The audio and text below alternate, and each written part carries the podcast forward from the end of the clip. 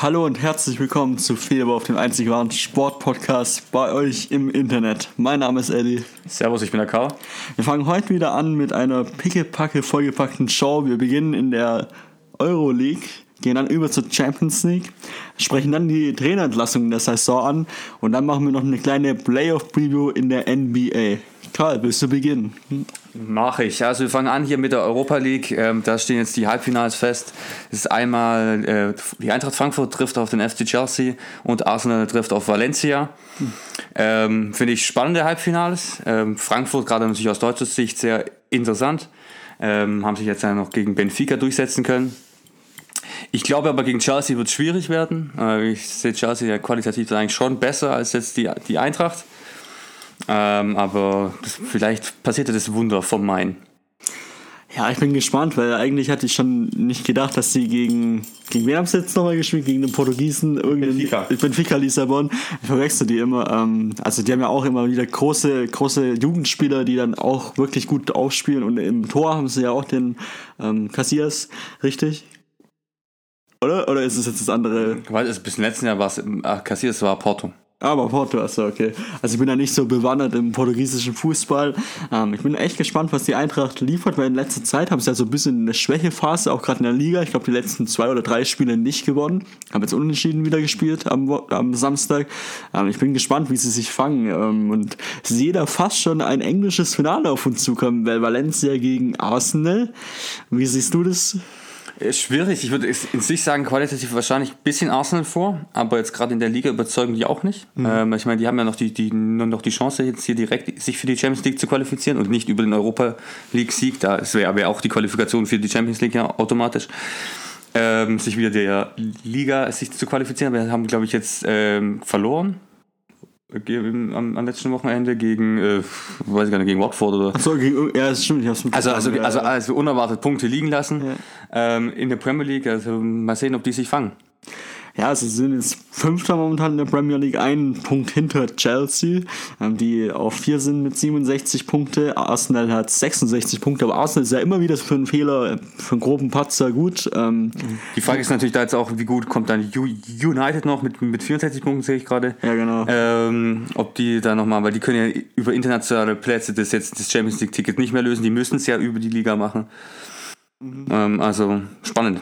Ja, also haben wir auf jeden Fall noch eine gute Endphase, würde ich mal sagen, in der Premier League. Auch gerade was die Meisterschaft angeht, haben wir ja momentan Liverpool vor mit 91 Punkten, haben allerdings auch ein Spiel mehr als Man City, die mit 89 Punkten auf Rang 2 sind. Da ist ja nur noch die Chance im Prinzip, dass ähm, Man City Punkte liegen lässt. Nur so kann Liverpool Meister werden. Sie haben es nicht mehr in der eigenen Hand. Äh, Vorteil von Man City ist, sie sind nicht mehr in der Champions League. Und das FA Cup Finale ist erst nach der Liga. Also kannst du dich komplett auf die Liga konzentrieren und ähm, da alles raushauen, was geht. Und ich meine, Liverpool muss jetzt erstmal gegen Barca noch ran, zweimal. Und haben dann noch drei Ligaspiele. Und Pokal sind die nicht mehr richtig. Da sind sie relativ früh ausgeschieden. Ja. Ähm, ja, spannend auf jeden Fall. Also ich sehe, ich sehe um ehrlich zu sein Valencia vorne in dem Spiel, weil Valencia, da geht es in der Liga um nicht mehr viel. Ja kurz, kurz die Tabelle hier. 52 Punkte, jetzt sind sie auf Rang 6, also könnten doch noch ähm, sogar die Champions League erreichen auf Platz 4. Da sind sie drei Punkte hinten dran ähm, gegen Getafe, die sind auf Platz 4 momentan mit 55 Punkte. Ähm, also haben die auch noch was zu gewinnen, auch Arsenal. Also ich bin gespannt, wie sie angehen, weil oftmals wird die Euroleague ja komplett ähm, abgeschrieben von den Mannschaften, weil es einfach nicht so relevant ist. Wie siehst du das, Karl? Ähm, also ich glaube, viele Top-Clubs ähm, äh, aus den Top-Ligen sehen das tatsächlich so, weil natürlich der finanzielle Anreiz, in der Europa League weiterzukommen, jetzt nicht so groß ist, wie jetzt zum Beispiel die Champions League zu erreichen etc. Aber dadurch, dass man jetzt schon im Halbfinale ist, dass, dadurch, dass man nur noch drei Spiele gewinnen muss und dann hat man ja auch automatisch die Champions League gelöst, mhm. was man vielleicht jetzt die gerade Valencia, äh, Chelsea und Arsenal nicht hundertprozentig sagen können, dass sie schaffen werden glaube ich schon, dass da jetzt auch der Anreiz drauf, drauf ist, die, äh, den zu gewinnen. Gerade auch, wenn man dann auch einen Titel hat. Ich meine, die haben, glaube ich, alle Vereine sonst keine Chance mehr, den Titel zu gewinnen. Nee, nee, ja. Und gerade Arsenal und Chelsea sind natürlich schon so Vereine, die äh, wollen eigentlich jedes Jahr Titel gewinnen, um halt auch ihre Spiele bla bla bla zu halten. Mhm. Ähm, also ich glaube schon, dass die da jetzt auch voll drauf gehen werden. Also glaubst du, dass Arsenal da eher die Nasenspitze vorn hat vor Valencia? Weil ich glaube, Valencia ist so ein bisschen titelhungriger, weil die in den letzten Jahren ja ein bisschen, gerade in der Liga, ähm, sehr schwach waren, waren eher so im Mittelfeld angesiedelt. Ähm, deswegen glaube ich ja eher, dass Valencia den größeren Titelhunger hat als Arsenal, weil die haben ja, ich glaube, jährlich irgendeinen Pokal in, in England gewonnen, weil da gibt es ja so viele, da habe ich vielleicht den Überblick verloren. äh, ich glaube, diesen Shield Cup oder wie der heißt, haben sie jetzt. Äh, ja, es, ja, also das, es ja. gibt äh, den, den Shield Cup, das ist der ähm, Pokalsieger gegen den äh, Ligameister. Oh, ja. Dann gibt es ja in Deutschland auch, da hast du irgendwie Super Cup oder so. Mhm. Ähm, dann gibt es den FA Cup, der älteste Pokal. Ähm, und dann gibt es noch den, ich weiß gar nicht, ob jetzt gerade wieder Carling Cup heißt, das wird immer nach irgendeinem Sponsor benannt. Ähm, da spielen aber, glaube ich, nur die erste und zweite Gisten mit. Also die haben so zwei, ah. die haben zwei Pokals, wo einmal nur der erste und zweite Liga mitspielt und dann alle. Ähm, also im FA Cup spielen alle mit. Da fangen die Top-Teams, glaube ich, erst in der dritten Runde an einzusteigen, weil davor spielen die Ligen 7 und 8 gegeneinander. Also, mhm.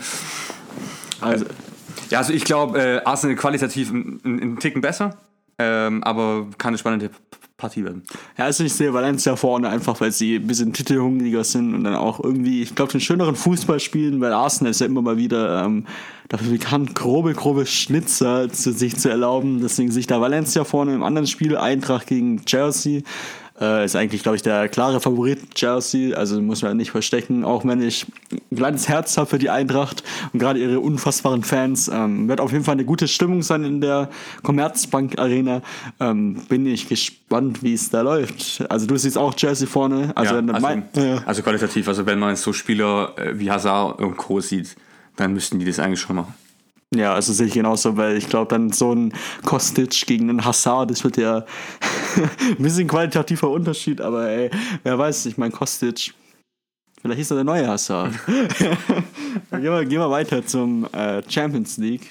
Klar, welches Spiel möchtest du beginnen? Ähm, ja, also haben wir einmal Liverpool-Barcelona. Ähm, mhm. Finde ich ein, ein Hammerspiel. Ähm, Barcelona ist schon Meister in Spanien, relativ easy geworden. Ähm, Liverpool hat mir gerade eben wird es schwer, Meister zu werden, obwohl sie eine riesen Saison spielen. Ich glaube, ähm, bisher nur ein Spiel verloren. Können die die Liga beenden mit über 90 Punkten.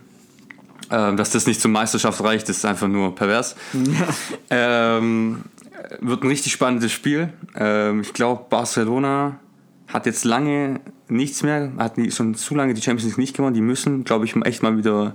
Ich glaube, 2013 zuletzt gegen, gegen Juve. Ja, genau. Ja. Äh, die, die, die haben schon, glaube ich, den Anspruch, da mal wieder zu zeigen, dass sie eigentlich den, den Anspruch haben, die beste Mannschaft der Welt zu sein.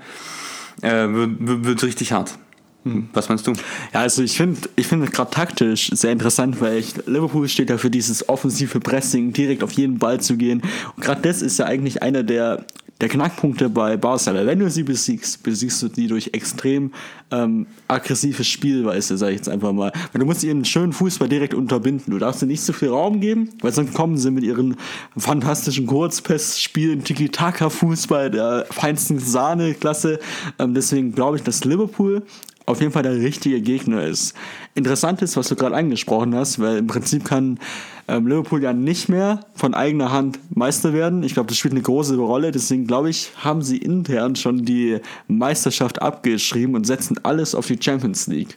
Also, oder wie, wie, wie siehst du das? Ja, also gestern ja. haben sie ja gegen, nee, vorgestern haben sie ja gegen Huddersfield gespielt und ich glaube, das war so ziemlich die Top-Mannschaft, die da auf dem Platz äh, stand. Ja, ja. Ähm, also ich glaube, die versuchen schon noch bei, bei beiden Feuer zu geben. Mhm. Die Gefahr ist natürlich im Endeffekt, dass es bei beiden nicht reicht und sie dann trotzdem eine riesen Saison gespielt haben, aber dann halt am Ende mit leeren Händen dastehen.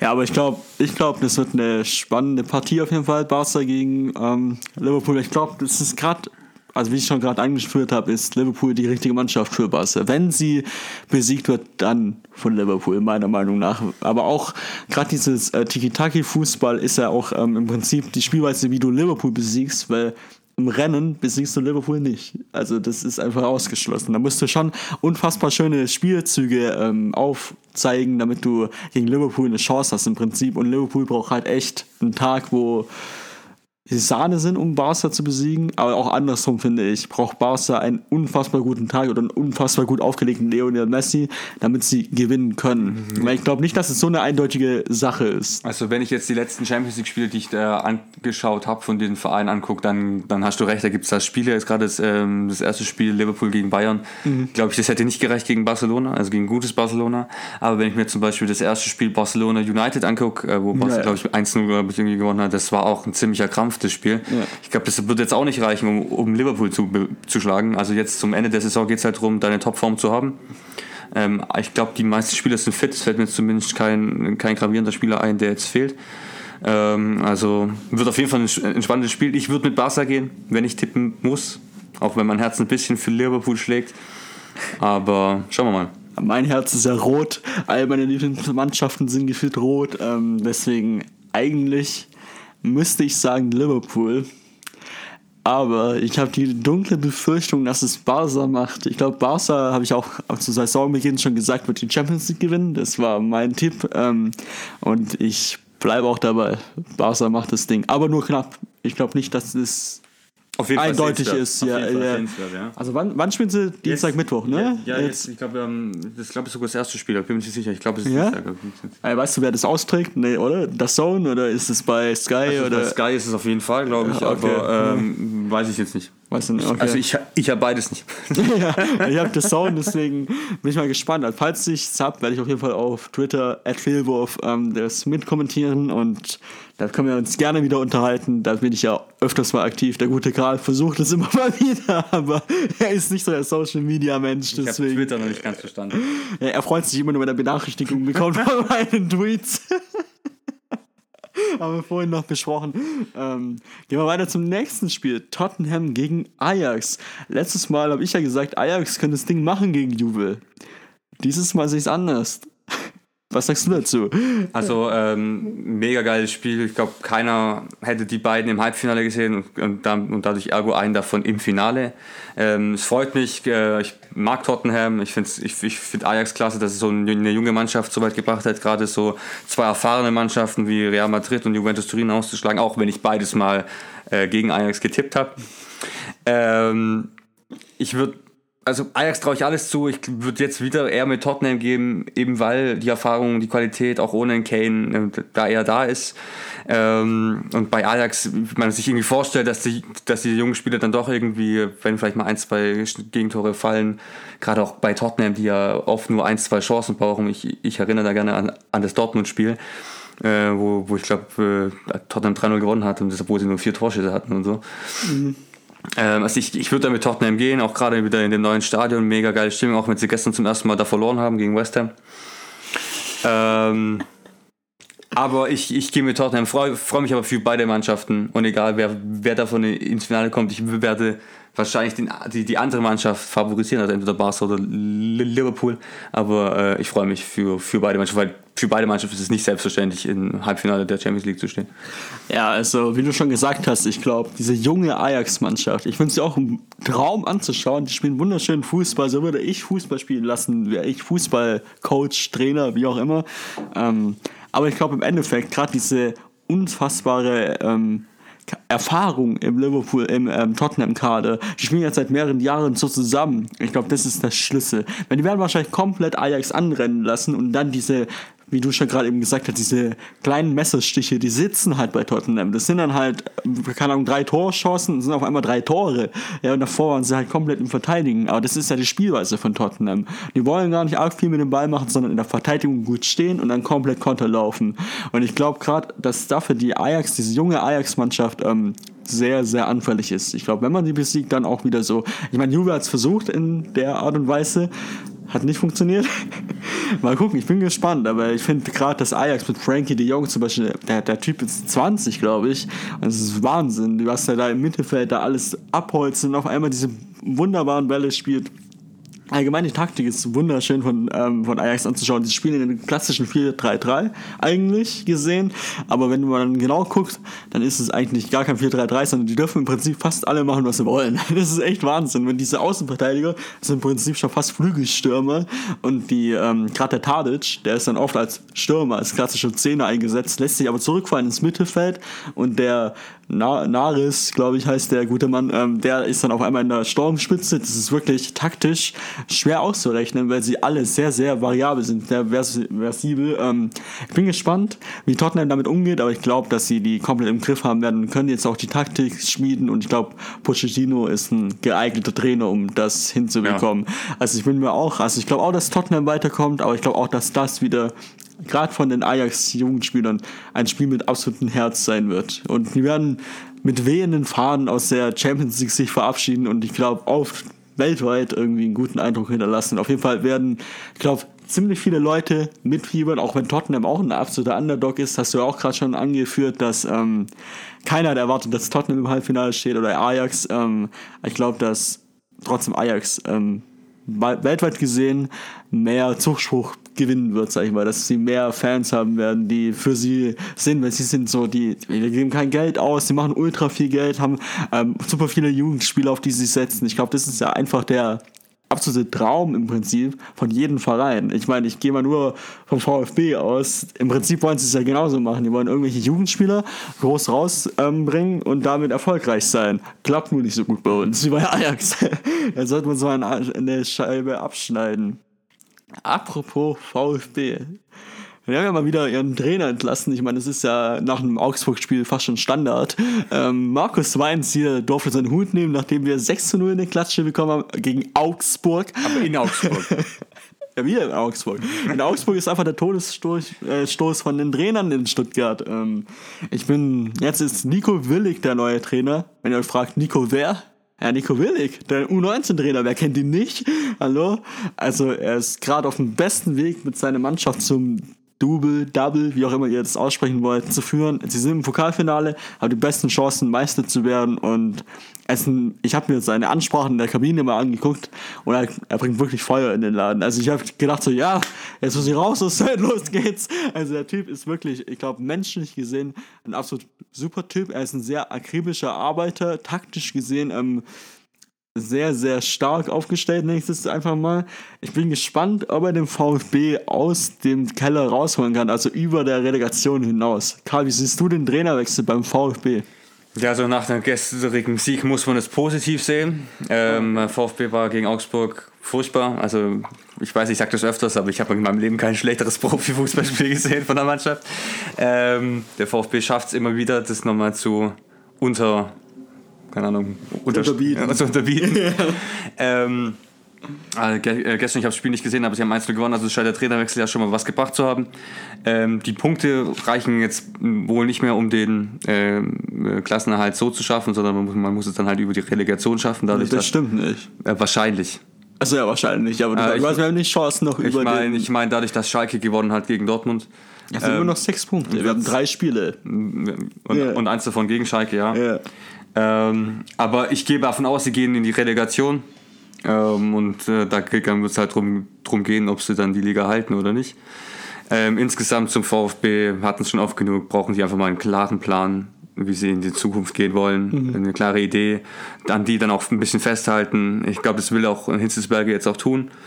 Ähm, und dann einfach mal ja, konstant versuchen, sich über die Jahre hinweg zu verbessern, Jahr für Jahr. Mhm, aber was ich ein bisschen schade fand an Thomas Hitzelsberger ist ja, dass er direkt auf der Pressekonferenz gesagt hat, am Tag nachdem Markus Weinz hier gegangen ist, der, ähm, dass Nico Willig ganz klar nur eine Übergangslösung ist. Ich meine, warum sagst du sowas, wenn der Typ vielleicht jetzt einschlägt? Ich meine, okay, sowas haben wir oft, aber es kann auch sein, dass er jetzt wirklich dieser Trainer ist, der über die nächsten Jahre konstant Leistung bringt. Weil so hat er im Prinzip die Mauer verbaut, dass man den Nico Willig länger hält, als jetzt nur diese vier plus zwei Spiele, je nachdem, ob wir Relegation schaffen oder müssen, je nachdem. Ja, gut, keine Ahnung. Äh, weiß nicht genau, was er sich dabei jetzt gedacht hat. Da gibt es ja äh, offensichtlich, du hast ja vorher es, es, es angesprochen, macht er sehr gute Arbeit in der U19. Vielleicht will man auch den guten U19-Trainer jetzt nicht verheizen. Das hat der VfB auch schon mal geschafft, die, sich die Jugendtrainer zu holen und die dann zwei Monate später zu kicken. Thomas Schneider. Ähm, äh, ich glaube, Keller, glaube ich, war auch, war, auch, war auch irgendwie Jugendcoach erst. Ähm, weiß jetzt nicht genau, ähm, im Nachhinein kann man das ja auch wieder revidieren. Also ist ja nicht so, als ob das noch nie im Leben passiert ist. Ganz klar, der Fokus geht jetzt drauf für die letzten Ligaspiele, beziehungsweise eventuell dann doch die Relegation. Und dann wird der VfB gucken, glaube ich, wie er sich aufstellen möchte. Das siehst du so, dass der Thomas Hitzesberger schon in Verhandlungen ist mit anderen Trainern und deshalb sagen kann, so, es ist ganz klar so, dass Nico Würdig nicht länger ist, weil er schon zwei, drei, vier Kandidaten in Aussicht hat, nenne ich es jetzt einfach mal. Ähm, also ich glaube, da werden bestimmt schon Gespräche geführt werden. Ich glaube, es wäre verantwortungslos, es nicht zu tun. Ähm, ich, der eine, der jetzt bei oh, Paris. Nein, nicht bei Paris. Ähm, der, der hat jetzt unterschrieben, der wird Ach so, bei, bei Gladbach. Glasner. Genau. Ja, nee, nee. Meinst du Marco Rose? Nee, ich mag den Glas, ich meine den Glasner. Nee, Glasner Wolfsburg. Wolfsburg, ja, genau. Ja, ja. Das ist jetzt bei Wolfsburg und ich glaube, der war ja beim VfB auch schon irgendwie ähm, zumindest. Ja, im letzten Podcast habe ich ja gesagt, herzlich willkommen, Glasner. Weil er war ja in Stuttgart schon, hat Gespräche mit ähm, Herrn Dietrich geführt. Äh, ja, ist jetzt doch anders entschieden. Ich meine, ich nehme es nicht übel, weil ich glaube, äh, Wolfsburg hat die, hat die bessere Mannschaft und die bessere Chance, nicht einfach mal, auch vom Geld her, ähm, was zu liefern. Ähm, also ich glaube, Glasner, da bin ich gespannt, wie er sich in Deutschland durchsetzt, weil viele wollen ja im Prinzip so eine Adi Hütte. Und dann haben sie es einfach mal projiziert auf Glasner. Er ist auch Österreicher, hat eine Mannschaft hochgeführt. Nimm mal den mal. Haben sich viele gedacht wahrscheinlich. Ähm, ja, also gestern kam das Gerücht auch, dass Sold Löw, ist es ihr Name zufällig? Wahrscheinlich eher nicht, du guckst ein bisschen kritisch. Ähm, der ist jetzt anscheinend im ganz großen Rennen um den Trainerjob beim VfB. Er ist momentan bei Paris Saint-Germain Co-Trainer, war davor jahrelang Co-Trainer bei ähm, Ding, Leipzig und noch irgendeine Mannschaft, die namhaft ist. Ich weiß sie leider nicht mehr. Und er war auch Spieler und bin gespannt, wenn er es wird, weil von dem wäre er gar nicht mal so schlecht, wenn er unter Thomas Tuchel hier trainiert. Was, wie siehst du das? Er muss nur lang genug warten, dann ist er Cheftrainer von, von Paris. Nein, ähm, äh, ja, keine Ahnung. Äh, ich glaube, es geht nicht unbedingt dran drauf, bei, welcher Station sie waren oder welche Erfolge sie schon haben oder so, sondern einfach mal, ob da, dass die Ideen in, an der Spitze einfach zusammenpassen, zusammenführen in, in irgendeine Richtung. Ähm, da müsste jetzt bei mir jetzt noch nicht mal gleich der, der Riesenname sein. Tedesco ist auch mal irgendwie hier durch die Gegend ja, geschwappt, weil er ja auch irgendwie eine Stuttgarter Vergangenheit hat. Ähm, aber ja, im Endeffekt sollen jetzt einfach mal äh, einen Weg finden, gemeinsam, dann Manager, die, die Vorstandsetage, wer auch immer, der dann da sitzt, ob der Dietrich dann noch da ist oder nicht, sei mal dann dahingestellt. Ähm, und dann für den VfB hier einen Weg in die Zukunft suchen. Ein Weg in die Zukunft ist ein gutes Stichwort. Das hat nämlich Gladbach geschaffen. Die haben Dieter Heckingen ähm, zur Saisonende hin vor die Tür gesetzt und direkt den neuen Trainer präsentiert. Das ist nämlich Marco Rose von RB Salzburg, der da unfassbare Arbeit geleistet hat. Ähm, also ich finde persönlich, es war die richtige Entscheidung unter Dieter Hacking. Der ist so ein Typ, der stabilisiert das und bringt den Verein ins Mittelfeld. Und alles schön und gut finde ich gut, aber dann dieser nächste Schritt, das schafft er einfach nicht, meiner Meinung nach. Diese Mannschaft dann konsequent immer in die Euroleague oder in die Champions League gar zu führen, kriegt er halt einfach nicht hin. Deswegen ist meiner Meinung nach das zum Beispiel ein richtiger Trainerwechsel. Wie siehst du das? Im Nachhinein weiß man wahrscheinlich immer mehr. Ähm, ich glaube, Gladbach ist gerade auf dem Euroleague-Platz. Hätten sie jetzt gestern nicht gegen VfB verloren, glaube ich, sie sogar auf dem Champions League-Platz vorgekommen. Ähm, ich weiß nicht, ob Gladbach mehr in Anführungszeichen kann. Also wenn ich sage Bayern, Dortmund auf jeden Fall davor, RB wahrscheinlich auch, mhm. ist vierte das Beste, was man erreichen kann. So ähm, von den Möglichkeiten her. Ähm, also ja, weiß nicht. Weiß nicht, ob Gladbach wirklich konstant besser spielen kann wie Leverkusen etc. Also ähm, also momentan sind sie vor Leverkusen wenn wir die Tabelle uns mal anschauen, Leverkusen, ja. äh, Leverkusen ist Sechster, äh, Gladbach ist Fünfter mit einem Punkt gleich mit 51 Punkte. Davor ist nur ähm, hier Frankfurt mit 54 Punkte und die haben ja jetzt auch nur unentschieden gespielt. Ja. Diesen Saison, also die Genau, also, mit drei Punkten mehr und sie werden und sie werden Vierter jetzt. Ähm, also ja, ich glaube, du hast recht, den hat viel ein bisschen der neue Impuls gefehlt. Mhm. Der, der war jetzt, glaube ich, drei Jahre lang da Trainer und es hat, dann glaube ich, sagt man einfach mal, okay, gut, ähm, was ist dein nächster Plan, dein nächster Fünfjahresplan in Anführungszeichen. Ja. Äh, und wenn dann das halt nicht überzeugend ist, dann wechselt man den halt. Also, mal schauen, ich bin auch gespannt, äh, was, was Gladbach erreichen kann in den nächsten Jahren. Ja, ich bin auch echt gespannt, weil Marco Rose, von dem halte ich sehr, sehr viel, um ehrlich zu sein, hat ja letztes Jahr äh, RB Salzburg ähm, in die Champions League Halbfinale, äh, nicht Champions League Halbfinale, Euroleague Halbfinale geführt. Und das ist auch eine Leistung, finde ich, weil der hat jetzt auch nicht so die krass namhaftesten Spieler ja, am Start. ja, ich glaube, äh, glaub, die Jugend ist, ist, ganz gut, weil ähm, diese RB-Jugendabteilung, glaube ich, die funktioniert schon. Yeah. Ähm, ja, definitiv, ja. Die, die hatten ja immer dieses Champions League-Drama, die haben ja immer Champions League Quali spielen dürfen und sind da, glaube ich, jetzt fünfmal hintereinander gescheitert oder so. An namhaften Kandidaten, weißt du es zufällig? War das dann so, keine Ahnung, Inter Inter Mailand oder? Ich weiß es nicht mehr von, okay. von allen. Ich glaube, manchmal waren es nam namhafter, manchmal, manchmal weniger. Okay. Ähm, also ein, ein, ziemliches Drama da, aber dafür dann in der Europa League immer halbwegs ordentlich gespielt, ja. Ja, ja, auf jeden Fall. Also mal gucken, was er in Deutschland reißen kann, ich glaube, hier ist halt die die, die Gegnerauswahl nicht mal etwas stärker. Ich bin gespannt, wer zum VfB wechselt. Wir haben auch noch ein paar andere Trainerentlassungen. Zum Beispiel der Herr Baum in Augsburg wurde gefeuert. Da kam jetzt der gute Martin Schmidt. Ähm, da ist auch der Trainereffekt direkt eingetreten. Von drei Spielen zwei gewonnen. Also bis zu gestern haben sie alle Spiele gewonnen. Genau. Ähm, und dann ist noch ein Trainer entlassen worden. Ah, genau, der gute Herr, Herr Morgen, oder wie ist sein Name in Köln? Äh, ja, weiß ich nicht, ja, ja, äh, ja weiß ich. Irgendwie sowas in, in dem Dreh auf jeden Fall. Der wurde ja auch entlassen, obwohl Köln ja Tabellenführer ist ja. in, der, in der zweiten Bundesliga und glaube ich noch einen Vorsprung hat von irgendwie fünf oder sechs Punkte oder sowas. Ähm, aber da gab es ja immer schon Kritiken, weil das sehr nicht fähig ist, eine eine Mannschaft ähm, hochzucoachen nächstes Mal, weil da haben viele FC-Fans gesagt, dass ähm, er wenn er in der ersten Liga so coachen lässt, dann würden sie mit 20 Punkten nur absteigen und 80 Gegentoren. Also scheinbar hat er keinen defensiven Plan. Ich habe jetzt, um ehrlich zu sein, kein Köln-Spiel gesehen, allgemein keine zweite Bundesliga angeschaut, weil ganz ehrlich, so der VfB nicht dort ist, will ich das mir nicht antun. Ähm, aber musste mich jetzt langsam mal damit beschäftigen, weil es ist ja die Gefahr hoch, dass sie gegen irgendeinen Zweitligist spielen müssen. Ähm, ich hoffe, dass es nicht Hamburg wird, sonst habe ich ein Wiedersehen mit meinem Hannes Wolf, von dem ich ja sehr, sehr viel halte. Äh, auf jeden Fall bin ich gespannt was da jetzt passiert. Viele Trainerwechsel im kommenden Saison. Paul Dada in Berlin wird zum Saisonende gehen. Fand ich auch eine harte Entscheidung, wo ich dachte eigentlich, dass der sehr fest im Sattel sitzt, weil ich meine, ich glaube, soll, das soll auch irgendwie im Verein bleiben. Soll aber, im Verein aber, bleiben. Aber halt nicht mehr in der Trainerfunktion. Ich glaube, es ist ähnlich, wie ich vorher gesagt habe, bei, bei Hacking. Der war jetzt lange da ja. und irgendwann mal hat, sagt man, okay, wir sehen jetzt nicht mehr den Aufwärtstrend. Also es ist jetzt keine Negativserie oder so gespielt, also wir kämpfen jetzt nicht gegen den Abstieg oder etc., mhm. sondern wir sehen einfach keine, keine Entwicklung mehr, also für die Zukunft. Also auch wie im Gladbach sozusagen. Ja, Bloß bei, bei Berlin ist es halt ein bisschen nicht ganz so ambitioniert. Ne? Ich meine, die sind jetzt gerade Elfter, das habe ich gerade mal nachgeschaut, mit 37 Punkten. Also haben nichts mit dem Ausstieg zu tun, nichts mit der Euroleague zu tun. Also im Prinzip sind sie im Niemandsland der Bundesliga. Ich glaube, das waren es aber in den letzten Jahren auch. Ich bin mir nicht ganz sicher, aber ich glaube, da waren es immer irgendwie so. so. Sind sie immer in dem Dreh gewesen? Ja, stimmt. Irgendwie immer um den zehnten Platz rum, glaube ich. Ja, okay. Da kann man schon mal irgendwann den Trainer wechseln, aber ich glaube, es liegt nicht unbedingt am Trainer, wenn ich ehrlich bin. Ich glaube, die Mannschaft ist jetzt nicht so super krass auf aufgestellt, dass ich sage, oha, okay, gute Mannschaft, die haben Ambitionen. Ja, da ist halt wieder, da, da ist halt wieder, wieder halt irgendwie der Anspruch. Also wenn ich mir überlege, da gibt es halt schon Vereine, ähm, mehr Geld heißt nicht gleich, dass sie besser spielen, aber wenn mehr Geld und eine gute Mannschaft äh, hast, dann stehen die einfach vor Berlin. Also wenn ich mir überlege, ich würde auf jeden Fall Bayern, Dortmund, Leverkusen, Gladbach, Hoffenheim, Hoffenheim, RB Leipzig und dann hast du eigentlich die internationalen Plätze ja schon abgegrast. Ne? Mhm. So. Und dann kommt er noch so im Dunstkreis eigentlich in Wolfsburg,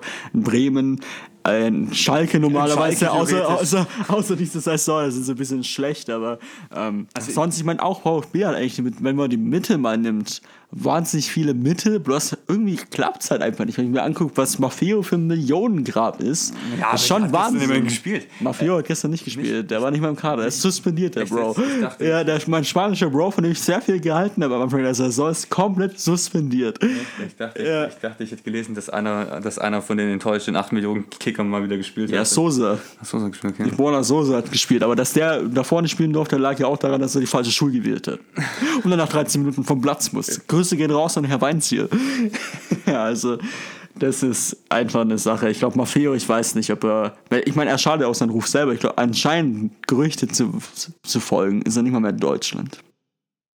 Also, das ist schon eine Hausnummer. Ich meine, der Typ verdient Millionen bei uns.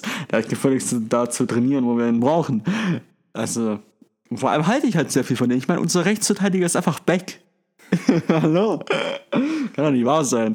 Okay, haken wir das Thema ab. Fußball ist damit Geschichte. Wir haben alle Meisterschaften, haben wir erwähnt, richtig? Barca ist spanischer Meister. Als, als Barca spanischer Meister, in Frankreich ist es Paris geworden. Die haben im Pokal aber verloren gestern. Im, Im Pokal aber dafür verloren. Ähm, England, wie gesagt, ist noch spannend. In Deutschland in sich noch nicht entschieden, aber ich glaube, Bayern macht heute gegen Nürnberg. Und dann wird es in, in drei Spielen schwer sein, vier Punkte gegen die Bayern aufzuholen für Dortmund. Ähm, Ding, ähm, Favre hat auch gestern schon die, ja. die Meisterschaft abgehakt. Genau. Der hakt immer sehr, sehr viel ab, der Bro. Ja, aber irgendwie, ja. irgendwie macht der auch ein bisschen was falsch in seinem Job. ja, aber ganz ehrlich, ich glaube, nach, nach, nach, nach der gestrigen äh, Spiel gegen Schalke, glaube ich auch ehrlich. Also, ich glaube, keiner erwartet mehr, dass sie es jetzt noch machen. Es wäre auch so schon schwer geworden, aber ich glaube, jetzt ist ein Ding der, Un der Unmachbarkeit. Ja. Ähm, was gibt's noch? Ähm. Italien hat Juve, wie immer. Da gibt es ja auch gefühlt keine Konkurrenz eigentlich. Deswegen haken wir das Fußballthema ab und kommen jetzt zu der geilsten Sportart der Welt, definitiv. Cricket. Basketball. wir kommen zu Playoffs, Karl. Wir haben jetzt schon die erste Runde glorreich getippt. Mhm. Einige Sachen falsch gehabt, andere Sachen komplett richtig getippt. Deswegen dachten wir mal, wir geben mal einen kleinen Einblick in die nächsten Playoffs. Das sind nämlich die Halbfinals in der jeweiligen Conference. Karl, Westen oder Osten? Was fangen, wir, fangen wir im Osten an. Fangen wir im Osten an. Da haben wir einmal die Milwaukee Bucks gegen die Boston Celtics. Gleich ein richtiger Kracher zu Beginn. Ähm, wie siehst du das? Was, was willst du da einschätzen? Wie sind die taktisch? Auf was wirst du beachten? Ähm, ähnlich wie in der ersten Runde auch schon, nur dass sie jetzt gegen einen stärkeren Gegner spielen. Ähm, ganz klar, bei den Bucks kommst du auf Janis an. Äh, wenn Janis nicht funktioniert, dann äh, ist da ziemlich schnell Schicht im Schach, glaube ich. Auf jeden Fall gegen eine Mannschaft wie Boston. Mhm. Ähm, Boston aber das Gleiche, haben mich eigentlich in der Season schon enttäuscht, haben nicht so gut gespielt, wie ich sie qualitativ gesehen habe. Ähm, das jetzt, also jetzt, gegen, jetzt in der ersten Runde hat es dann funktioniert gegen Indiana, aber Indiana auch ohne Oladipo jetzt nicht irgendwie die mega Gefahr oder die mega Herausforderung. Ich glaube, das sieht gegen Milwaukee dann schon anders aus. Äh, auch Boston muss gucken, was sie als Team funktionieren. Bei Milwaukee habe ich keine Angst ums Team, sondern einfach nur, dass ihr bester Spieler ähm, vielleicht ein, zwei Spiele einfach nicht auf das Niveau kommt, wo er über die ganze Season ist und dann verlieren sie diese Spiele. Ja, also, was ist dein Tipp? Boah, ist ganz schwierig. Ich gehe, aber ich gehe mit Milwaukee. Ich sag in sieben. Milwaukee in sieben. Okay. Also ich habe ja auch aufgeschrieben, Janis, Fragezeichen, das habe ich nicht bezogen auf seine Leistung, weil ich glaube, der Typ hat konsequent über diese ganze Saison hin Leistung gezeigt. Ich glaube auch in den Playoffs wird er es weiterhin tun, hat er selbst die bei den Pisten ist, hat er ja Leistung gezeigt und das war echt nicht nötig, muss man ehrlich sein. Ähm, ich habe ein Fragezeichen hinter Janis geschrieben, weil wie verteidigt man Janis? Gerade als äh, Boston Celtics. Ich finde das eine sehr, sehr entspann äh, entspannende ähm, Ansicht, was sie gerade haben, die Boston Celtics. Weil viele werfen ja den größten Mann auf Janis und wollen den somit aufhalten. Boston hat einen komplett anderen Ansatz. Die lassen Janis machen und verteidigen die Shooter. Das sozusagen, dass der nur Janis Punkte machen kann und den komplett eskalieren lassen können. Ich glaube, im letzten Spiel gegen die Boston Celtics hat Janis irgendwie über 30 Punkte ähm, erzielt, aber die anderen nicht. Und ich glaube, das ist die Herangehensweise von Brad Stevens, der ja unfassbarer Taktikfuchs ist. Hat er letzte Saison schon gezeigt gegen die 76ers im Halbfinale. Da hat er ja komplett eine Mauer vor Ben Simmons aufgebaut und dann konnte er gar nichts mehr machen. Und dann war es relativ schnell gelaufen, die Messe. Deswegen bin ich gespannt, wie sie es machen, ob sie weiterhin Janis machen lassen. Siehst du das als richtiger ähm, Schritt in der Verteidigung? Ich, ich, ich glaube, es kommt äh, äh, darauf an, was du selber hast. Und ähm, wie du so richtig gesagt hast, ein Big Man, der All Horford ist zu langsam. Und mhm. also der, der, der zieht Janis dann easy dran vorbei, gerade wenn er dann All Horford rauslockt. Genau. Ähm, die Kleinen dafür sind einfach körperlich zu schmächtig. Da, die können nichts gegen seine Figur und seine Athletik dann ausrichten. Also ja, ist auf jeden Fall eine Idee, das so zu machen. Mhm. Mal schauen. Ja, also ich finde es auch echt eine grandiose Spielweise, weil im Prinzip wurde der ähm, LeBron James genauso verteidigt. Der durfte machen und äh, die Shooter wurden dann kalt gestellt und das war die Taktik und ich glaube, das ist auch die richtige Taktik, um äh, die Milwaukee Bucks zu besiegen. Ich ein weiteres Fragezeichen. Ich, können die Boston Celtics als Team funktionieren? Das hast du ja gerade auch schon selber angesprochen. Ähm, ich finde jetzt gerade durch den Ausfall von Marcus Smart, der jetzt verletzt raus ist mit einem gebrochenen Daumen, hat er glaube ich, ähm, ist jetzt die Rotation endlich angepasst. Sie haben jetzt eine 8-Mann-Rotation gefunden, die läuft. Jetzt J-Team, also Jason und ähm, wie ist der andere? Brown, wie heißt der andere? Brown. Jason Tatum und oh, Brown, auf okay. jeden Fall. Ähm, Jalen Brown, genau, deswegen J-Team. Ähm, die haben jetzt endlich mehr Minuten und kommen mit diesen Minuten viel, viel besser klar, können viel, viel mehr Aktionen setzen und natürlich, worauf wir auch in der letzten Serie schon angesprochen haben, Gordon Hayward es der alles entscheidende Mann im Boston Celtic Team, finde ich, neben Kyrie Irving natürlich, aber der funktioniert ja sowieso. Gordon Hayward ist zurück. Er hat sich definitiv zurückgemeldet. Er zieht wieder zum Korb, er macht Dunks, er stellt sich in den Weg von Dunks. Zum Beispiel Miles Turner, ich weiß nicht, ob du den Dank gesehen hast, es war ein krachender Dank über Gordon Hayward drüber. Es war echt schon sehr, sehr disrespectful, wie man sagen würde in Amerika. ähm, ich bin gespannt, ob Gordon Hayward weiterhin seine Leistung abrufen kann, gerade gegen die Bucks, die ja auch in der Verteidigung ein bisschen, bisschen ekliger sind. Auch Indiana ist ja sehr, sehr stark in der Defensive. Aber ich glaube, die Bucks sind ja nochmal einen Ticken stärker, oder wie siehst du das? Ja, ja, klar, ich glaube, es kommt dann immer darauf an, auf, gegen welche Gegner du spielst. Ähm, ja, also es ist, finde ich, wie, was ist eigentlich dein Tipp? Hast du das schon gesagt? Nee, noch nicht, ich bin noch nicht fertig. So. ähm, ja, doch, also ich glaube, ich, eigentlich würde ich Boston stärker einschätzen, eigentlich überall sogar, also defensiv und offensiv. Mhm. Aber sie haben es mir über die Saison noch nicht konstant genug gezeigt. Ja, okay, da gehe ich mit. Also ich stimme dir vollkommen zu. Aber wenn man jetzt zum Beispiel die Ausfälle sieht von, von Milwaukee, der Malcolm das ist mindestens die ersten zwei Spiele gegen die Celtics raus. Äh, Paul Gasol ist raus, einen Monat lang. Ich meine, der hat keinen großen Einfluss aufs Spiel. Aber dann hat ein Dante DiVincenzo, also der Rookie von denen, der immer wieder sehr viel Energie von der Bank bringt, der ist nämlich jetzt auch raus. Also die Verletztenliste bei den Bucks wird immer länger und länger. Klar, es wäre katastrophal, wenn Chris Middleton ausfallen würde und Eric Bledsoe. Ähm, das wäre natürlich wesentlich schlimmer. Aber ich glaube auch gerade, wenn jetzt zum Beispiel so ein Paul Gasol, der ja sehr viel Stabilität bringt in dem Team, so die Mentalität, Erfahrung, Erfahrung genau, hat ja auch schon einen Ring gewonnen. Ähm, wenn der jetzt fehlt, ich finde das schon ein Verlust. Oder wie, wie, siehst du das? Ja, sie haben ihn natürlich als Verstärker geholt und wenn er dann nur auf der Bank sitzen kann, kann er vielleicht auch schon eine gewisse Ruhe ausstrahlen und den, und, und den Jungs, die noch nicht so oft in dieser Situation sind, auch sagen, hey Leute, cool bleiben und so. Aber klar, auf dem Platz hilft natürlich immer mehr. Auch wenn ich jetzt durch sein Alter ihn jetzt qualitativ nicht so mega mehr einschätze. Ja, nee, also auf dem Platz ist er, glaube ich, echt nur für gefühlt 5, 6 Minuten zu brauchen und dann halt auch echt, um das, um das zu stabilisieren, das Spiel. Ähm, Karl hat gesagt, die Milwaukee Bucks sind 7, ich sag die Boston Celtics in 7. Mal schauen, wer von uns beiden recht hat. Die nächste Series sind nämlich die Raptors gegen die 76ers. Da haben wir heute Nacht schon ein Spiel gesehen. Da liegen die Raptors jetzt 1-0 vorne nach einem Mega-Spiel von Kawhi Leonard mit 45 Punkten und 11 Rebounds. Ähm, dazu noch 29 Punkte von Pascal Siakam, unser äh, MIP, also Most Improved Player of the Year. Ähm, wie siehst du die Series? Mhm. Wieder eine unfassbar enge Series. Ähm, ich würde auch da sagen Toronto in sieben. Ähm, das liegt daran, dass ich Philadelphia qualitativ mega hoch einschätze. Also eigentlich als zweitstärkste Mannschaft, also zumindest vor der Starting Five äh, beginnend. Ähm, nach den Golden State Warriors.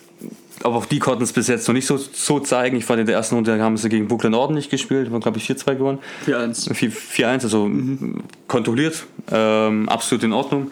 Ähm, dann aber die Toronto Raptors scheinen wirklich zu funktionieren. Ähm, die haben ja ihre Series mit 4-1, glaube ich, gegen. Genau, gegen, das erste Spiel abgegeben, alles andere danach zerstört. Genau, gegen Orlando ist sich durchgesetzt. Äh, viel spannende Series. Ich glaube, Toronto ist einfach ein bisschen besser eingespielt und ähm, bei, bei Philly ist oft ein bisschen Embiid-lastig, finde ich, das Spiel. Mhm. Ähm, da kann man jetzt eh nicht sagen, wie wir vorher über Janis geredet haben, wie verteidigt man den oder, oder, lässt, oder lässt man den spielen und, und sagt, okay, wir verteidigen Ben Simmons und Co. Mhm. Ähm, wird spannend zu sein, wie das aussieht, gerade in den Spielen in Philadelphia. Mal gucken, also ich sage, Toronto macht es 7. Äh, wie würdest du Embiid verteidigen? Würdest du sagen, ja, ich mach, lass ihn machen oder würdest du ganz viele Leute auf ihn schicken, sozusagen? Das kann man halt nicht machen, weil dafür sind, weil dafür sind die Leute drumherum auch, auch, auch zu gut. Ähm, ich glaube, ich würde wahrscheinlich ähnlich es, es machen und sagen, gut, ein Embiid, der macht dann halt einfach seine Punkte und seine Rebounds, das, das findest du schwer. Vor allem, wenn ich mir jetzt angucke, wen, wen die dann hier dann haben, um Embiid zu stoppen. Wen, wen, wen willst du da hinstellen? Um, um okay, also ich würde ihn komplett verteidigen. Komplett? Ja, ja, klar. Also ich würde gerade ähm, Toronto hat große Spieler, die man da draufschicken kann. Du kannst Serge Ibaka draufschicken. Marcus Soda ein unfassbarer Verteidiger ist. Das wird er immer wieder ähm, komplett unterschlagen. Aber der, der Typ kann verteidigen. Und dann hast du auch noch einen Pascal Siakam der eine Größe und Gewicht nicht sehr viel nachsteht im, im Beat. Deswegen, Echt? ja, die sind, die, die, sind relativ groß, die Toronto Raptors. Okay. Pascal Siakam spielt teilweise fünf, wenn sie in ein kleines Line-Up gehen. Okay. Ja, also das ist schon, also ich würde auf jeden Fall Embiid verteidigen, weil ich würde den auch gerade im Pick and Roll dann angreifen, weil ich möchte, dass Embiid beschäftigt ist. Embiid ist ja wieder verletzt gewesen, hat ein Spiel Pause gemacht bei der bei des äh, Nets Series. Ähm, Deswegen möchte ich, dass er möglichst viele Minuten gehen muss und in diesen möglichst vielen Minuten muss er möglichst attraktiert werden oder gib ihm den Ball und er muss machen, damit er komplett ausgelaugt ist und sich eventuell verletzt. Also nicht, dass ich es wollen würde, aber das wäre halt der Schlachtplan für die Raptors aus meiner Sicht aus. So würde ich das handhaben. Ich habe da ein großes Fragezeichen hinter Kyle Lowry. Der hat sogar ein Spiel gehabt, wo er null Punkte hatte in den, in den Playoffs. Den ersten, glaube ich, war es. Das ist Wahnsinn. Weil man muss halt Punkte machen. Du kannst nicht immer dich auf Kawhi Leonard verlassen, der 45 Punkte wirft. Weil jetzt zum Beispiel heute Nacht waren es 10 Punkte von der Bank nur.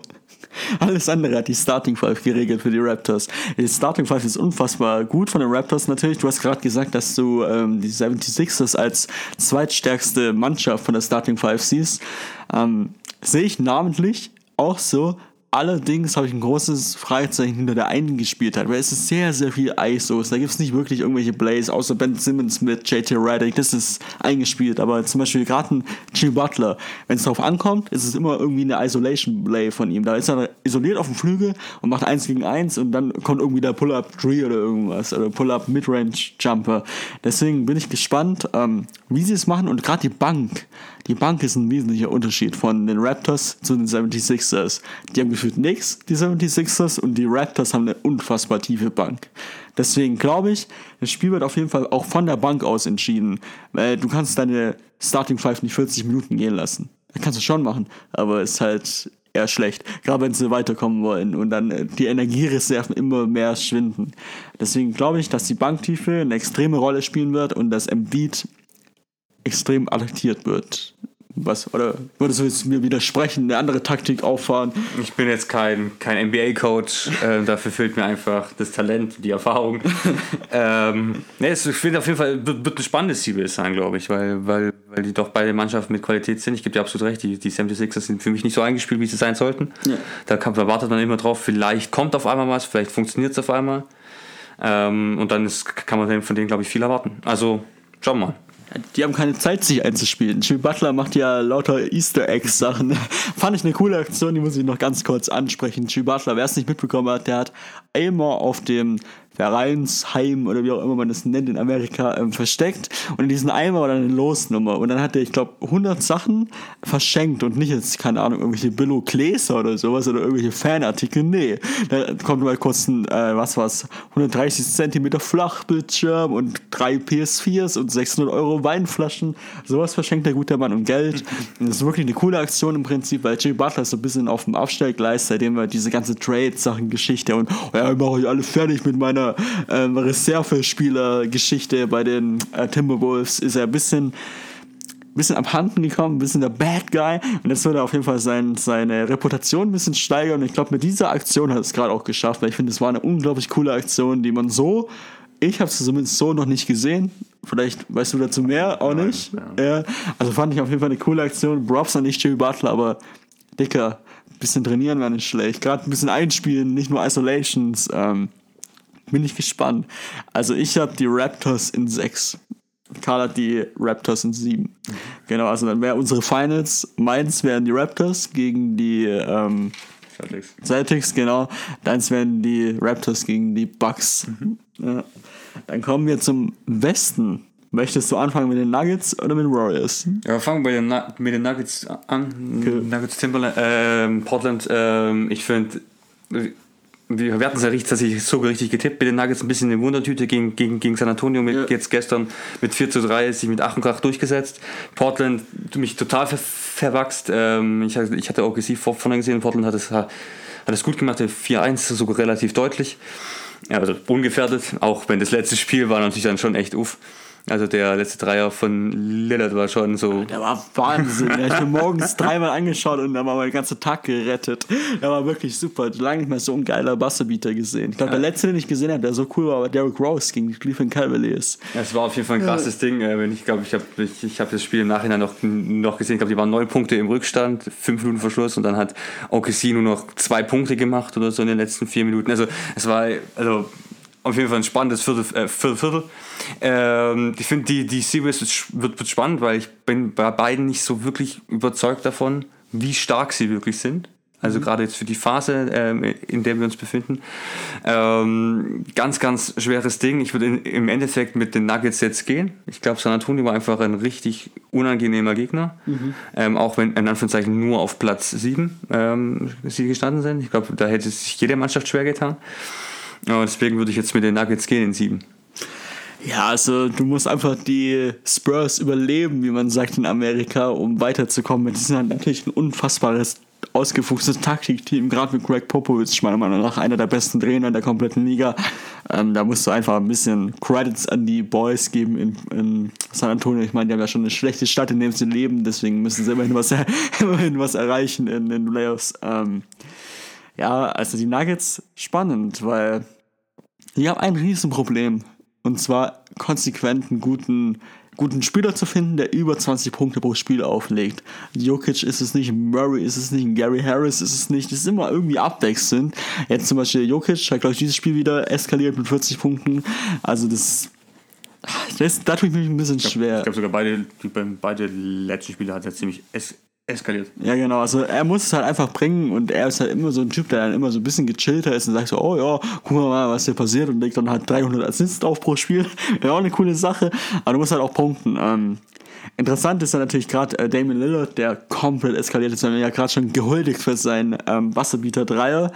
Ähm, wird er so weiterliefern können? Was meinst du? Weil seine Kraftreserven, ich sehe es irgendwie so ein bisschen wie James Harden in den Playoffs, der dann auch irgendwann früher oder später massiv abbaut, weil er einfach zu viele Minuten gehen muss und zu viele Sachen machen muss. Wie siehst du das?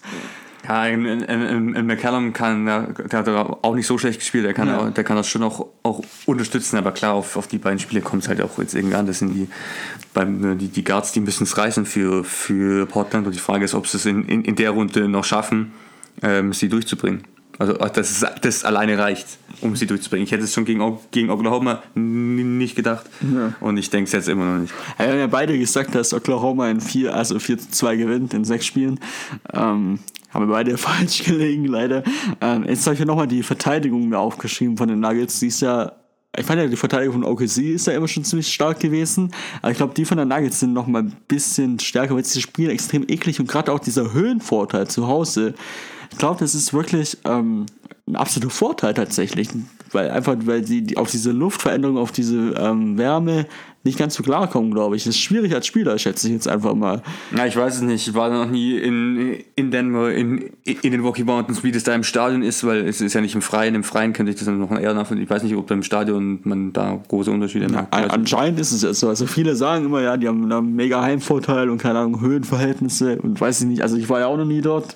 Ähm, ich bin auf jeden Fall gespannt. Ich glaube, es kommt auf jeden Fall auf die Verteidigung von den Nuggets an. Die müssen Damien Lillard einfach unter Kontrolle bekommen. Und dann kommt es natürlich aufs Big Man-Duo an, weil ich meine, Enes Kanter, der ekla- eklatante Schwächen, den würde ich attraktieren im Pick and Roll oder einfach nur eins gegen eins von Jokic machen lassen. Also so wäre meine Herangehensweise im Prinzip. Ähm, spannend ist auch auf der anderen Seite, wie verteidigt Jokic im Pick and Roll gegen ähm, Damian Lillard. Weil er ist ein unfassbar Ballhändler, unfassbarer Ballhändler, weil wie siehst du eigentlich Damian Lillard in der Liga so? Ist er in deinen Top 5, Top 3 als Point Guard? der, Po- der Point Guard, ja. Ja. Der Point Guard schon.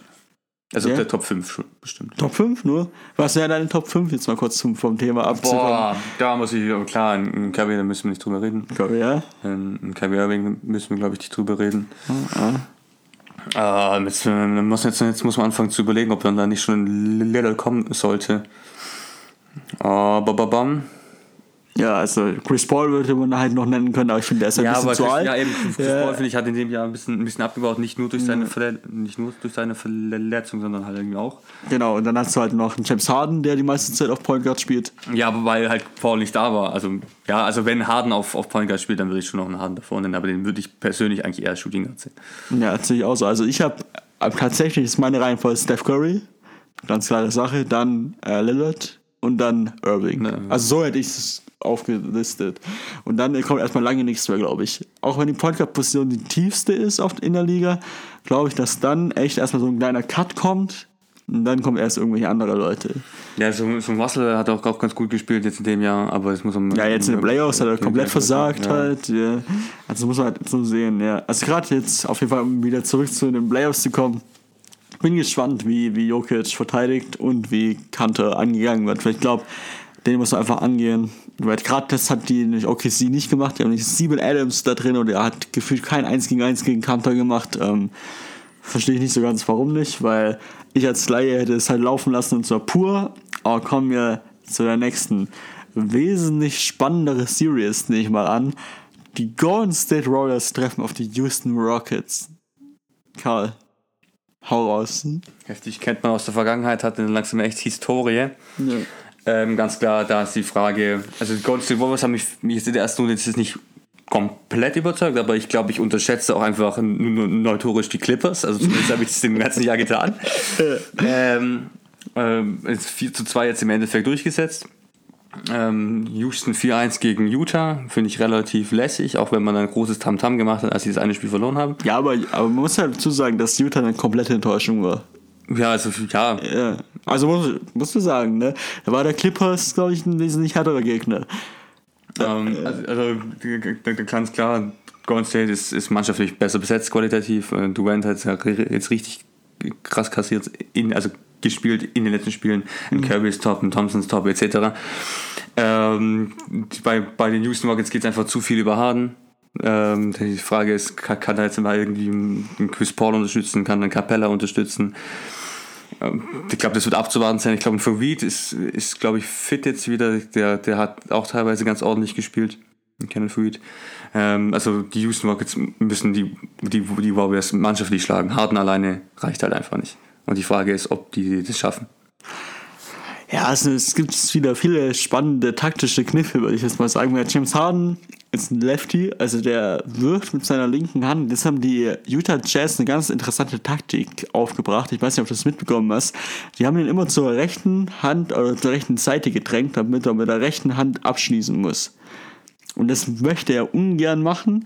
Und dann gab es aber diesen taktischen Kniff vom, vom äh, wie ist sein Name, der Headcoach von, von den Rockets, weiß ich leider gerade nicht mehr. Dann nicht dann rechts in der Zone Clint Capella platziert und dann wurden immer wieder die Labs zu ihm geworfen. Und dann haben sie natürlich diese Taktik, diese zum rechten Seite drängen von James Harden komplett neutralisiert. Ich finde es interessant, wie es jetzt Golden State machen wird. Weil ich glaube, dass James Harden, der wird wahrscheinlich verteidigt von Kevin Durant, gehe ich jetzt einfach mal von aus, weil der ist der beste Verteidiger im Team von den Golden State Warriors. Und dann der Chris Paul wird verteidigt von Clay Thompson, weil der ist der beste Guard-Verteidiger im Team. Stephen Curry wird irgendwie versteckt, weil der ist nicht so gut in der Verteidigung. Spannend ist aber, wer verteidigt Clint Capella im Team von Golden State Warriors?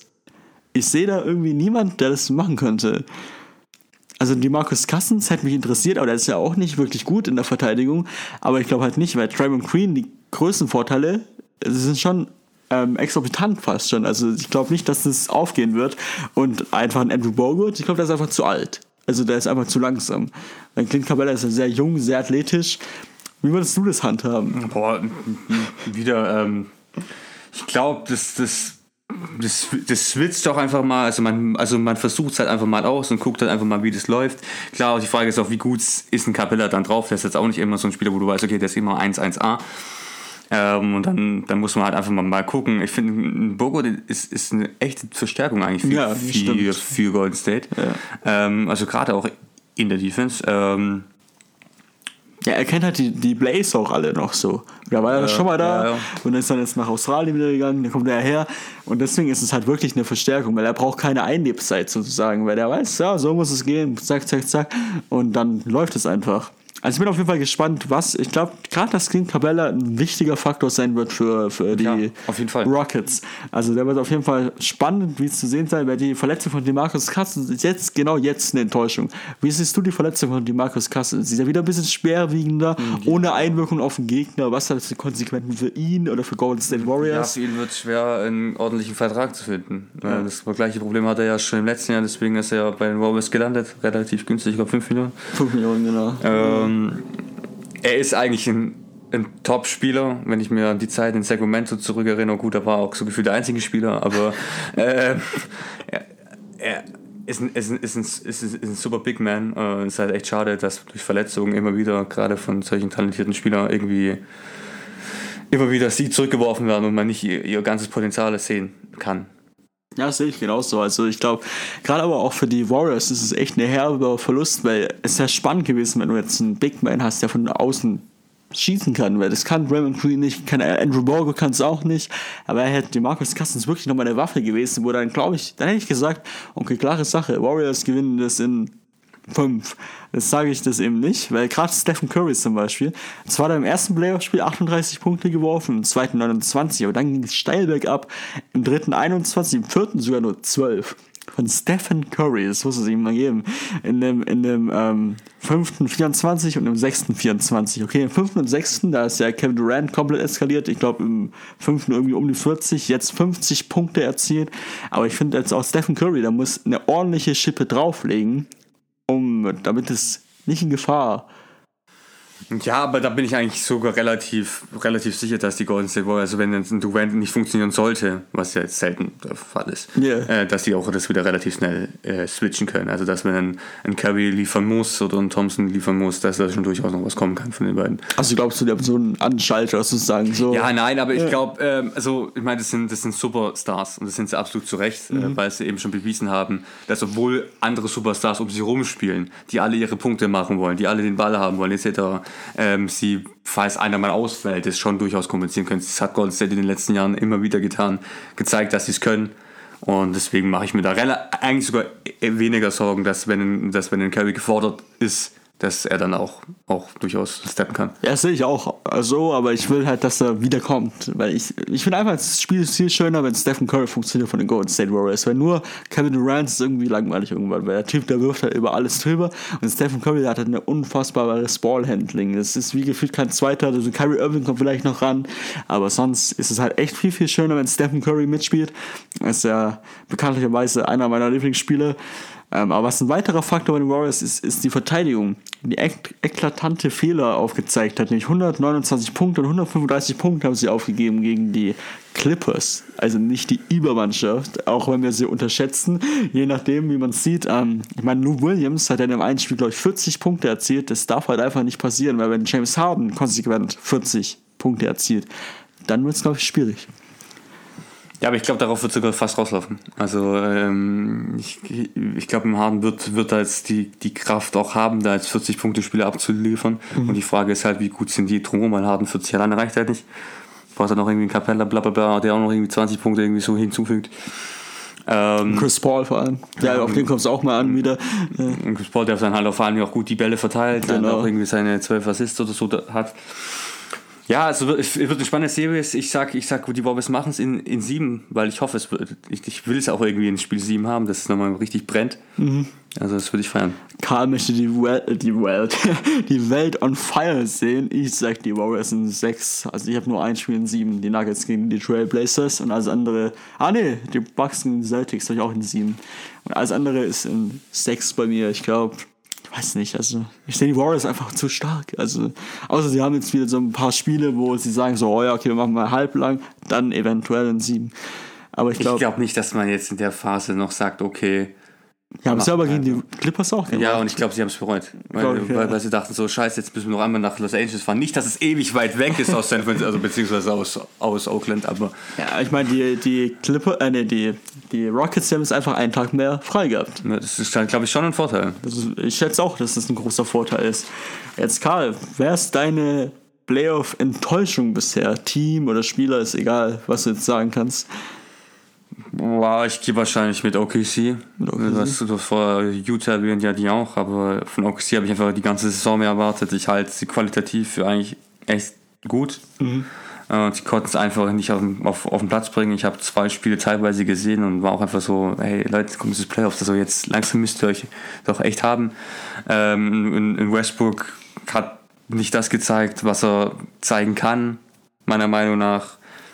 Ja, geht nicht darum, dass er auch manchmal wieder affige Würfe ge genommen hat, die teilweise reingegangen sind und teilweise nicht. Ja. Ähm, Paul George hat mich, hat mich enttäuscht, gut, halt auch wegen seiner rechten Schulter, glaube ich, ist es. Ähm, Schulterverletzung, ja. Genau. Ja. Ähm, das, also allgemein die OKC, von denen, von denen ich mehr erwartet. Ich glaube, ich hätte die auf 3 oder 4 insgesamt gesehen, rein stärkemäßig im Westen. Äh, und dass die jetzt schon in der ersten Runde chancenlos eigentlich auch rausfallen, hätte ich jetzt nicht erwartet. Ja, ich denke es genauso. OKC ist wirklich eine absolute Enttäuschung, aber einfach nicht die ganze Saison schon, sondern eher seitdem eben diese Verletzung von Paul George da ist. Ich glaube, die hat den irgendwie diesen Schalter umgelegt, um dann alles im Bruch gegangen ist. Ich meine, wenn Russell Westbrook 35 Würfe nimmt und davon 8 nur trifft, das ist halt schlecht. Also anders kann man es nicht sagen. Ja, du bist in der NBA, du bist in den Playoffs, dann wirf halt nicht 35 Mal. Dann gibt halt den anderen Spielern auch, gerade den Steven Adams, der irgendwie komplett abgemeldet war. Kann einfach nicht passieren, meiner Meinung nach. Auch wenn Damon Lillard komplett eskaliert ist, wie du vorhin aber erst schon erwähnt, darf nicht passieren. Was war deine größte Überraschung oder dein, dein größter Moment, wo ich sag so, oh, es, die sind wirklich Titelanwärter sozusagen? Äh, also, also Überraschung wäre im Gegensatz zu Portland gewesen, ah, ähm, äh, weil ich das natürlich dann auch nicht erwartet habe, dass die das in vier, in, in, in, in fünf Spielen machen ich bin froh zu sehen, dass Boston jetzt offensichtlich ordentlich funktioniert zur richtigen Zeit. Das hat mir ein bisschen Sorgen gemacht, dass das vielleicht ein bisschen, aber es schien zumindest gegen Indiana gut zu laufen. Es, äh, scheint jetzt zu funktionieren. Dann sind sie jetzt schon wieder in meinem Ansehen gestiegen, dass sie was reißen können, auch wenn ich sage, Milwaukee macht es in sieben. Ja, also ich habe die Raptors da auf dem Schirm. Ich meine, ich, ich halte sie sowieso für Finals-Anwärter Nummer 1, aber diese, diese Playoffs, die haben es nochmal gezeigt, dass sie abs eine absolute Macht sind, wenn sie wollen. Wenn ein Kawhi Leonard funktioniert, ist er einfach der beste Spieler auf dem, auf dem Spielfeld. Da gibt es einfach keine zwei Meinungen, meiner Meinung nach, außer wenn dann noch ein Kevin Durant steht, der 50 Punkte wirft. Aber ich glaube, das passiert auch nicht gegen eine Verteidigung von Kawhi Leonard. Ähm, es gibt auf jeden Fall die Raptors, die auf jeden Fall nochmal klar gemacht haben, dass sie da sind und dass sie wollen. Ich glaube auf jeden Fall, dass es unfassbar spannend ist. Ich habe ja. hab seit Jahren nicht das Gefühl gehabt, dass jetzt in der Phase es so, so spannend ist im Westen und im Osten. Mhm. Dass du sagst, okay, ganz ehrlich, wir haben im Osten vier Mannschaften und ich würde, es würde mich jetzt nicht total überraschen, wenn jeder von diesen vier weiterkommen könnte. Genau, sehe ich genauso. Auch sehe ich auch so im Osten, äh, im Westen mhm. tatsächlich, außer bei den Golden State, das ist für mich eine klare Sache, aber ich finde als gerade diese Nuggets Blazer Series, könnte, könnte, auch, könnte auch alles sein. Also es ist wirklich, ich habe zwar gesagt, klar, das machen die Nuggets, aber wenn Lillard wieder komplett eskaliert, kann es halt auch schon sein. Und, ne? und dann nach der ja. Verletzung von Nurkic und dann sagt man von, okay, boah, die sind einfach beim Conference Final, da hätte man es ja jetzt echt nicht gesehen. Mhm. Also Nachdem sie letztes Jahr in der ersten Runde oder genau, 4-0 rausgeflogen. Sind und alle, alle Hater gesagt haben, ähm, ja, jetzt müssen die hier ähm, McCollum weghauen. McCollum weghauen oder Lillard, je nachdem, weil Lillard hat ja einen hohen Standard, also einen hohen Anspruch und ein hohes Ansehen an, in der Franchise intern, deswegen glaube ich ja weniger, dass wenn er nicht er getradet wird, sondern McCollum, aber es ist halt auch schwierig, weil er hat einen hohen, großen Vertrag was bekommst du halt für sowas? Das ist halt immer wieder diese Sache, wo du dann abwägen musst. Ich meine, wir hatten, wir hatten die Diskussion bei in Toronto, äh, die ja, die eine ganz oh. ordentliche Season gespielt haben, dann den, den Marco Rosen weggehauen hat. Das glaube ich sind halt irgendwie diese, diese zwei verschiedene Philosophien oder Ideen, die man da haben kann. So sagen kann, okay, ich sehe, ich habe jetzt eine ordentliche Mannschaft, ich will jetzt auf die Meisterschaft gehen. So kostet es, was es wolle. Mhm. Oder dass du sagst, hey, ich habe eine ordentliche Mannschaft, ich versuche das Stück für Stück langsam nochmal zu verbessern, wo natürlich auch immer die Gefahr drin besteht, dass die vielleicht ein bisschen schlechter werden, durchs Alter zum Beispiel, dass, die, dass ein Lobby irgendwann mal schlechter wird. Ich glaube, der ist jetzt auch schon 31, weiß ich nicht. Ich glaube, der ist älter. Also, ja, ja, ist äh, dass man sagt, okay, gut, dann werden wir vielleicht so wieder Step für Step ein bisschen schlechter. Und es, im Nachhinein ist es immer einfach dann zu sagen, okay, jetzt war es offensichtlich in der Season gut, einen McCallum zu halten, trotz kurzer Verletzungsphase von ihm. Ähm, aber das sieht man halt immer erst in der Zukunft. Ja, ich bin auf jeden Fall gespannt. Ich glaube eh nicht, dass sie, wenn also ich glaube nicht, dass sie jetzt nach diesem Run, selbst jetzt diese Halbfinale ist ja eigentlich schon fast eine Überraschung. Ja. Also ganz ehrlich. Schon. Ja, deswegen glaube ich nicht, dass sie ähm, jetzt irgendeinen Trade machen. Sehe ich nicht. Laurie ist 33. 33, ja. ja. Also mal schauen, was die Zukunft bringt. wir haben alles abschließend. Ich würde noch ein ganz kurzes Thema machen. Ich, Ach so, ich, hau raus. Ich kündige es jetzt hier vor an. Also wir haben heute, ist ein, ist ein Formel-1-Rennen, der große Preis von Aserbaidschan. Ich versuch's mit Twitter. Falls irgendwas Komisches dabei rauskommt, bitte seht mir das nach. Ich bin nicht so unterwandert, was soziale Medien betrifft. Es hört sich an, als ob du so hinterm Mond leben würdest. Ja, ich lebe in Stuttgart, das ist so ein kleines Dörfler irgendwo in, irgendwo in Schwaben. Ähm, Nein, ich werde es auf jeden Fall versuchen. Kurze, kurze Ansage schon zu dem Rennen. Also wie gesagt, das ist der große Preis von Baku. Gestern Qualifying war schon. Bottas steht ein bisschen überraschend auf der 1 vor Hamilton, vor Vettel. Der gute Leclerc, der zweite Ferrari-Fahrer, hat sein Auto leider in die Wand gesetzt und startet deswegen nur von Platz 9. Für Ferrari, glaube ich, jetzt ein echt, echt wichtiges Rennen, wollte ich noch kurz sagen, weil wenn jetzt Mercedes jetzt im vierten Rennen den vierten Doppelsieg einholt, dann wird aus der vermeintlich spannenden Saison langsam schon eine klare Nummer. Also Ferrari muss was tun. Ich hoffe, Vettel kann heute angreifen. Ich hoffe auch ein Leclerc kommt wieder nach vorne und das ist ein spannendes Rennen wird. Ich werde auf jeden Fall ein, zwei Sachen dazu zwitschern und freue mich, wenn ihr das kommentiert. Also auf jeden Fall werde ich heute Abend um 7 Uhr Boston gegen die Bucks kommentieren. Also jetzt nicht auf The Zone leider. So weit sind wir noch nicht gekommen, aber da arbeiten wir dran. Ähm, ich bin auf Twitter am Start und danach direkt um 9.30 Uhr das nächste Spiel. Das ist dann Warriors gegen die Rockets. Bin ich auch am Start auf Twitter. Also lohnt sich auf jeden Fall Fehlwurf zu folgen. Wir werden da alles raushauen. Ähm, aber Karl, was ist mit Max Verstappen und seine Red Bull Racing Team? Ah ja, der ist natürlich immer genau dahinter, also Vierter, also immer so ein bisschen the best of the West. Also Ferrari verkackt es meistens mit einem Fahrer und dann ist halt Verstappen meistens auf Platz 4. Okay. Ähm, da ist er auch jetzt diesmal. Ähm, Red Bull find, befürchte ich ist ein bisschen zu langsam für Ferrari und für, für Mercedes. Mal gucken, wie das jetzt im Renntempo ist, ob die da ähm, näher dran sind als jetzt auf eine Runde im Qualifying. Es bleibt abzuwarten.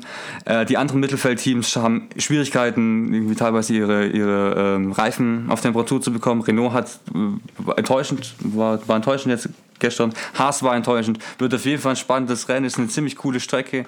Ziemlich sicher wird auch, wir werden auch ein, zwei Autos die Wand knutschen. Weil es halt so ein Startkurs ist, ist immer ein bisschen tricky da zu fahren. Ich weiß nicht, ob, ob es unbedingt sein muss, aber es ist halt immer spektakulär. Mhm. Ähm, also Spannung ist zu erwarten. Also wo, wo ist es nochmal? In Baku? Ja, in, in Aserbaidschan.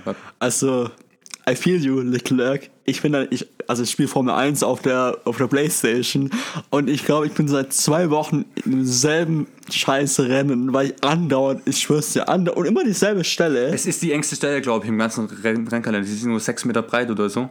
Da, wo du in die Altstadt reinfährst. Meinst du diese Kurve, diese da, zwei, zwei Kurve? Da, da hast du links, also geradeaus hast du so eine Notfall- Auslaufzone. Okay. Und links, wenn du links die Kurve nimmst, und genau das hat Leclerc getan, hat links die Kurve genommen, ja. war aber zu schnell, Vorderreifen, Vorderreifen sind stehen geblieben und dann war er aber schon eingelenkt und dann ging es halt geradeaus in die Wand, okay. statt in die Auslaufzone, beziehungsweise halt um die Kurve rum, wo du dann in die Also bei mir ist immer diese, ich gehe in die Box, also ich, also nach drei Runden hat man irgendeinen Boxenstopp und dann ist es richtig hart, da aus dieser Box rauszufahren und dann muss man ja instant links. Ja. Also direkt links. Und es ist wirklich, wirklich, wirklich schwierig. Also ohne, dass du da komplett runterbremst. Und dann ist es halt auch scheiße, wenn dann alle an dir vorbeifahren, weißt Also Leclerc, Bro, ich weiß, was du meinst. Es ist wirklich anstrengend. Und das Spiel ist wirklich überrealistisch. Also gerade die Lenkung, es ist wirklich, wirklich anspruchsvoll. Das ist Wahnsinn. Also ich bin da echt begeistert von Formel 1 in meinem Spiel.